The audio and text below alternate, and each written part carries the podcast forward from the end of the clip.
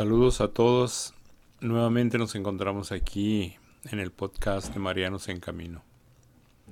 Después de una breve ausencia por razones personales y familiares, nuevamente, con la ayuda de Dios, eh, retomamos el camino donde lo habíamos dejado. Sin embargo, en esta ocasión, las circunstancias han marcado una diferencia importante. Eh, los últimos acontecimientos que reflejan eh, el mundo y que nos afectan de una manera directa a todos, tienen mucho que ver con el mensaje y la misión de este podcast. Estamos viviendo tiempos históricos. Déjenme aclarar. En estos tiempos en los que se ha desatado la guerra en Ucrania y Rusia se ha convertido en un agresor nuevamente, porque no es la primera vez que esto sucede. Pero con las comunicaciones eh, instantáneas y con la facilidad para enterarnos de las noticias prácticamente al instante mientras están sucediendo. Todos estamos como si hiciéramos acto de presencia en el frente de batalla, ya sea a través de los celulares, la televisión, el Internet. Esta situación, estos acontecimientos tienen mucho que ver con nuestra fe. Y me refiero muy específicamente a nuestra fe católica y más concretamente a nuestra Santísima Madre. Déjenme aclararles esto. Muchos de ustedes están enterados de que en 1917 nuestra Santísima Madre se apareció en Fátima, Portugal.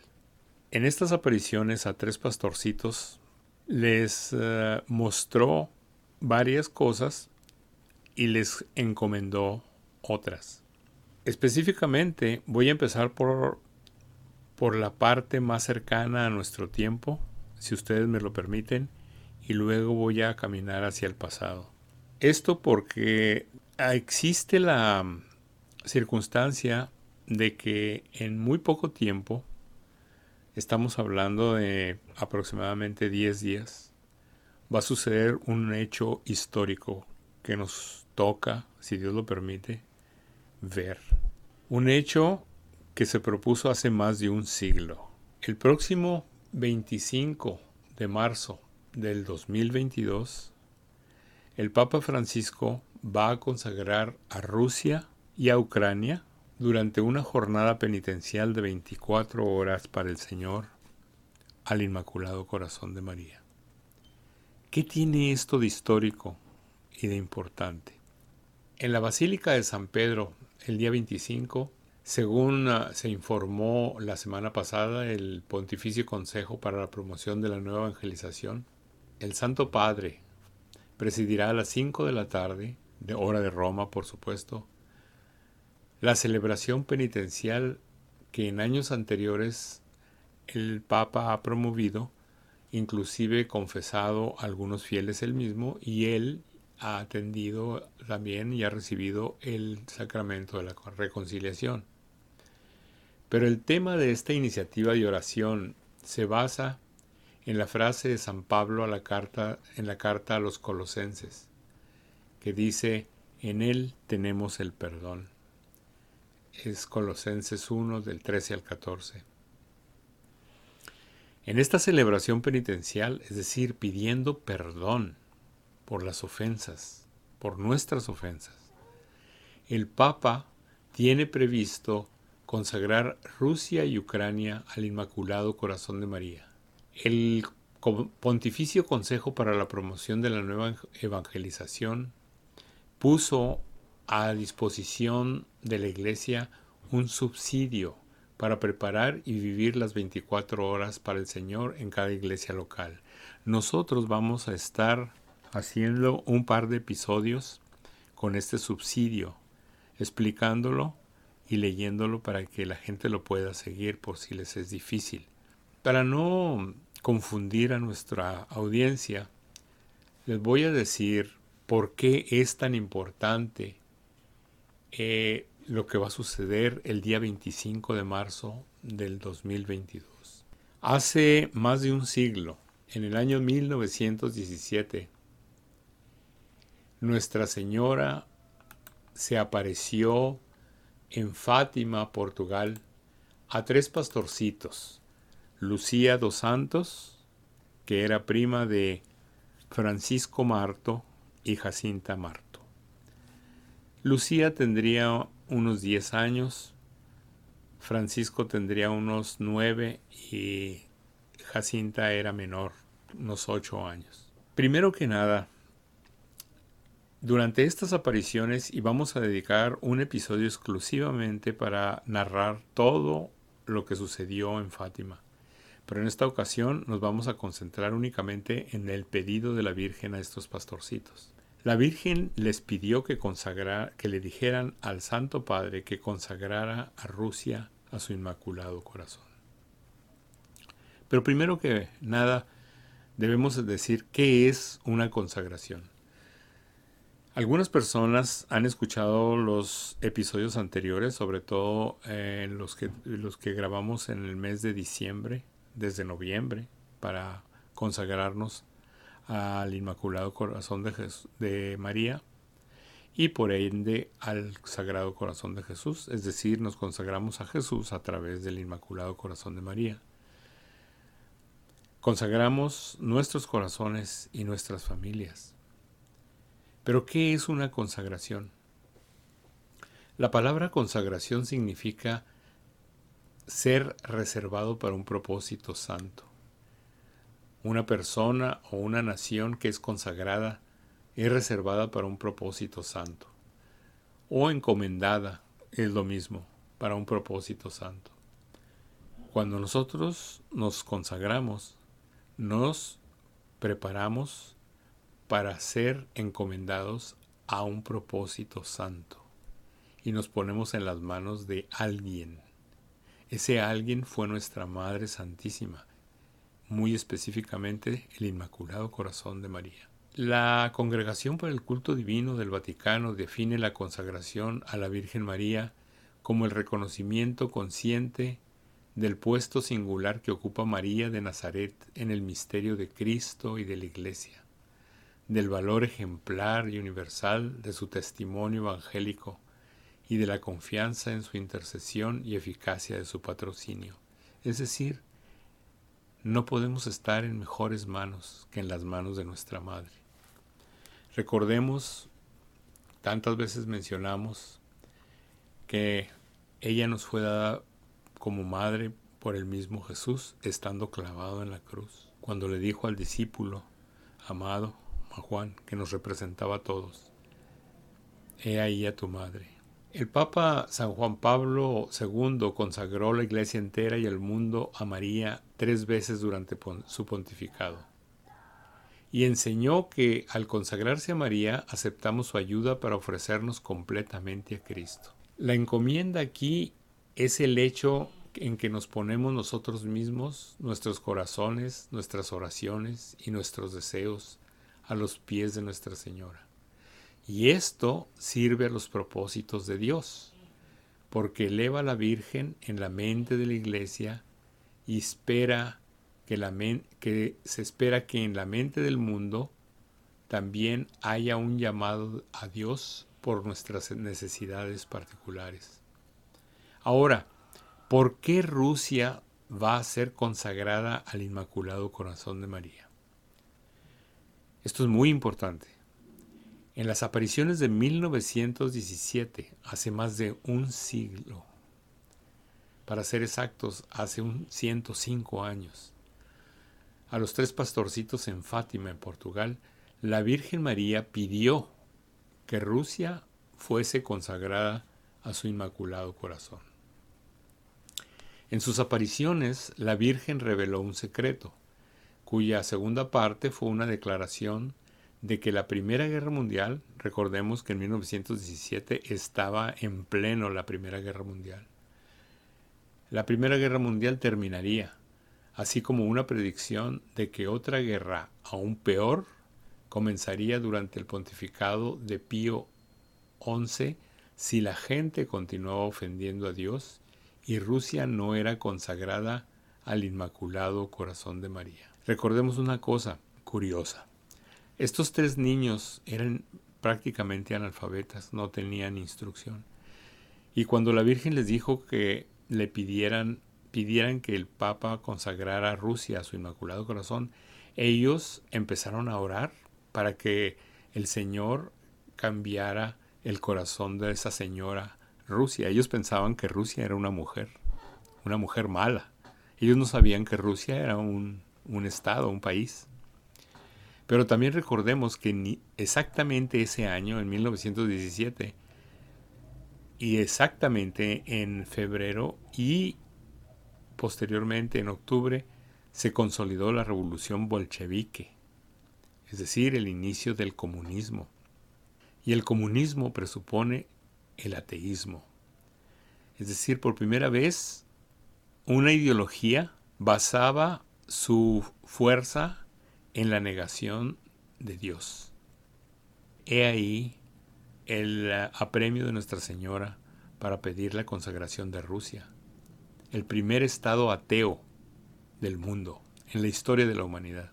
La sierva de Dios, Sor Lucía dos Santos, en ese tiempo, una de las tres videntes de Fátima y de aproximadamente 10 años, relató que la Virgen María le dijo, y estas son palabras de la Virgen, si atendieran mis peticiones, Rusia se convertirá y habrá paz. Si no, esparcirá sus errores por el mundo promoviendo guerras y persecuciones de la Iglesia. Los buenos serán martirizados. El Santo Padre tendrá que sufrir mucho y varias naciones serán aniquiladas. Pero al final, mi inmaculado corazón triunfará. El Santo Padre consagrará a Rusia a mí, y ésta será convertida y el mundo disfrutará de un periodo de paz. Palabras de Nuestra Señora en Fátima. Durante este siglo, el siglo, el siglo XX, hubo varios, varias consagraciones, pero aparentemente muchas personas han dudado de que las consagraciones, de que las consagraciones fueran hechas en tiempo y forma como las pidió Nuestra Señora. Años después, cuando Sor Lucía ingresó a un convento, Francisco y Jacinta murieron prácticamente a un par de años, menos de dos años después de las apariciones. la Virgen les dijo que ellos iban a morir, pero que Lucía se iba a quedar en el mundo un tiempo más. Y su vida larga, 97 años, tuvo un propósito, promover la devoción al Inmaculado Corazón de María a petición de Jesús mismo y promover el arma por excelencia para combatir al mal, que es el Santo Rosario. Cuando Lucía ingresó al convento, en 1925 tuvo nuevamente apariciones y la Virgen le dijo, he venido a pedir la consagración de Rusia a mi Inmaculado Corazón. Nuevamente, por muchas razones, los, el Santo Padre en turno no consagraba a Rusia en tiempo y forma, sino que hasta la década de los años 80 y posteriormente al atentado que el Santo Padre Juan Pablo II tuvo en Roma, él consagró a Rusia al Inmaculado Corazón, al Inmaculado Corazón de María, pero fue una consagración que aparentemente no contó con la unanimidad de todos los obispos del mundo. Y muchas personas, incluyendo sacerdotes y obispos, han objetado esa consagración. Ha habido movimientos desacreditando las consagraciones que se han hecho, pero no se han puesto a pensar que ha habido circunstancias en diferentes épocas históricas a lo largo del siglo XX y del siglo XXI en que ha sido prácticamente imposible hacer esta consagración tal y como ellos esperaban. Entonces vamos a discutir esas circunstancias en un episodio posterior. Pero aquí lo importante es de que si bien todos los pontífices, incluidos Juan Pablo II, que hizo una consagración que en términos de la hermana Lucía, que todavía vivía, le dijo que había sido aceptada por el cielo, la consagración del 25 de marzo de 1984. Y es todo un caso esa consagración. Vamos a dedicarle un capítulo porque es, parece, eh, la consagración fue como si fuera una historia de James Bond, de, de espionaje. Merece un capítulo. Pero notemos algo. El 25 de marzo de 1984, el Papa Juan Pablo consagró, aunque, aunque prácticamente indirectamente y de una manera diplomática y velada, no abiertamente, a Rusia al Inmaculado Corazón de María, los efectos que tuvo esa consagración fueron espectaculares. Y es precisamente en la misma fecha, el 25 de marzo, pero de 2022, que el Papa Francisco va a consagrar a Rusia y en esta ocasión también Ucrania al Inmaculado Corazón de María. Esta ocasión, el Papa Francisco está obviando las actitudes políticamente correctas y está por mencionar a Rusia tal y como Nuestra Señora lo pidió. Esto de ninguna manera significa que las consagraciones anteriores que se hicieron, en, especial la de Juan Pablo II en el 84, hayan sido inválidas para nada. Simple y sencillamente, cada pontífice puede consagrar a países, continentes o al mundo entero si es necesario, sin desacreditar a su antecesor. Tras la revelación del secreto hubo una cierta controversia sobre si varias consagraciones de Rusia realizadas por estos pontífices cumplían con los requisitos establecidos por la Virgen. Pero como les mencioné en una carta escrita en 1989, Sor Lucía confirmó que el Papa San Juan Pablo II satisfizo el pedido de María para la consagración de Rusia en 1984. Y en ese momento, históricamente hablando, Ucrania era parte de Rusia. Ambas eran parte de la Unión Soviética.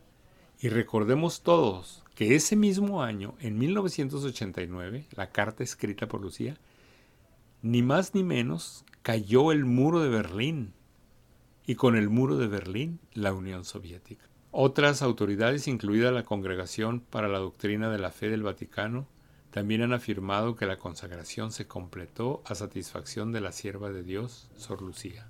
Ahora, ¿qué es el Inmaculado Corazón de María? El Inmaculado Corazón de María es una devoción que simboliza su perfecta voluntad a Dios expresada en su fiat, es decir, cuando ella dijo que sí, que se hiciera en ella su voluntad.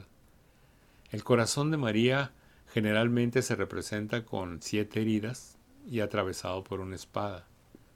Recordemos la profecía de Simeón, cuando la Virgen, San José llevaron al niño al templo y Simeón lo tomó en sus brazos.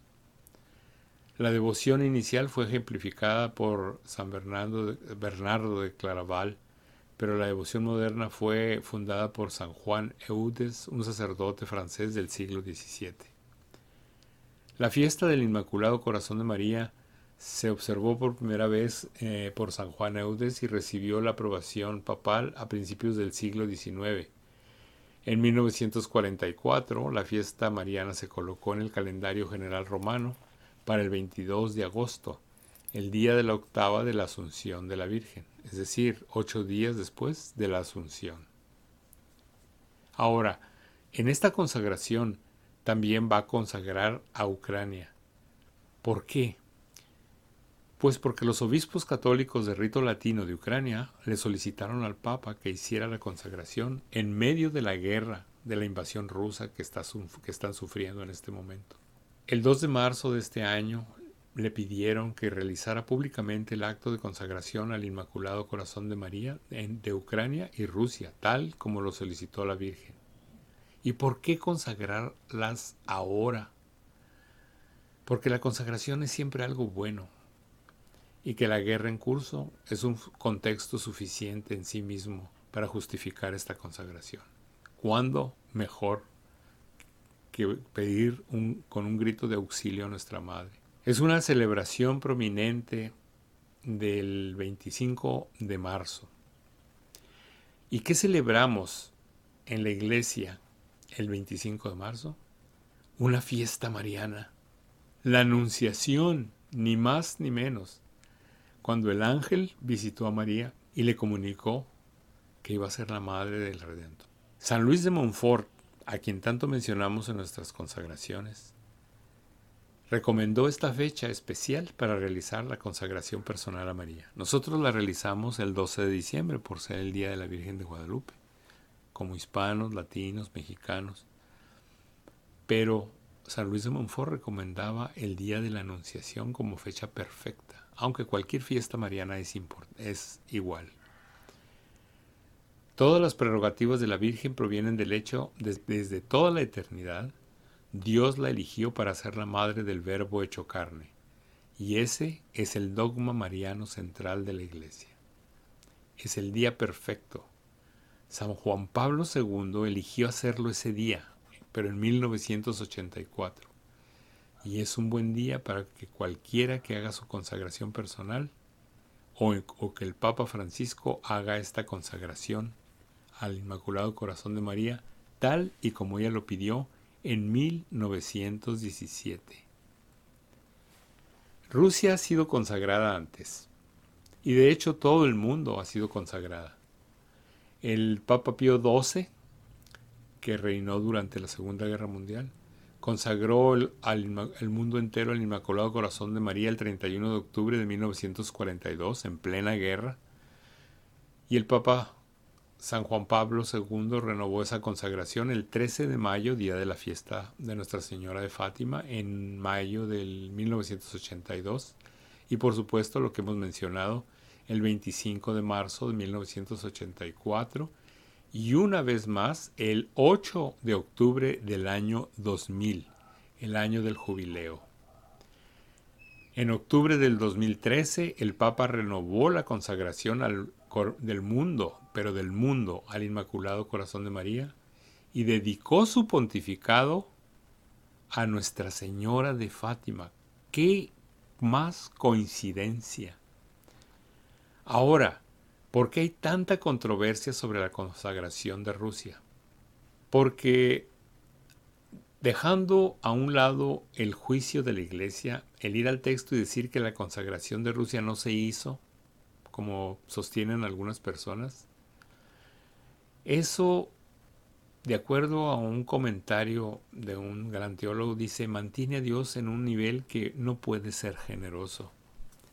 En su generosidad, generosidad Dios aceptó esto, ratificado por la hermana Lucía, y vimos los frutos en los cinco años posteriores a la consagración de Rusia en 1984 que fueron la caída de la Unión Soviética y la restauración de Rusia como nación.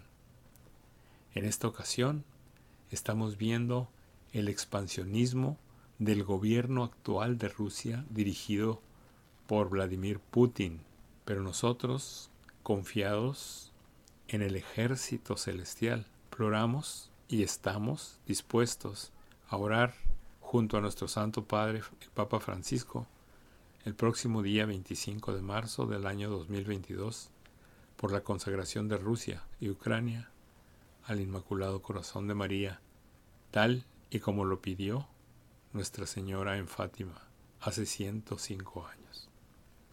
Bendito sea Dios.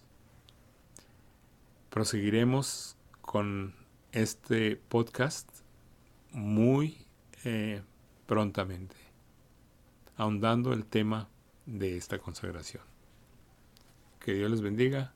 Hasta la próxima.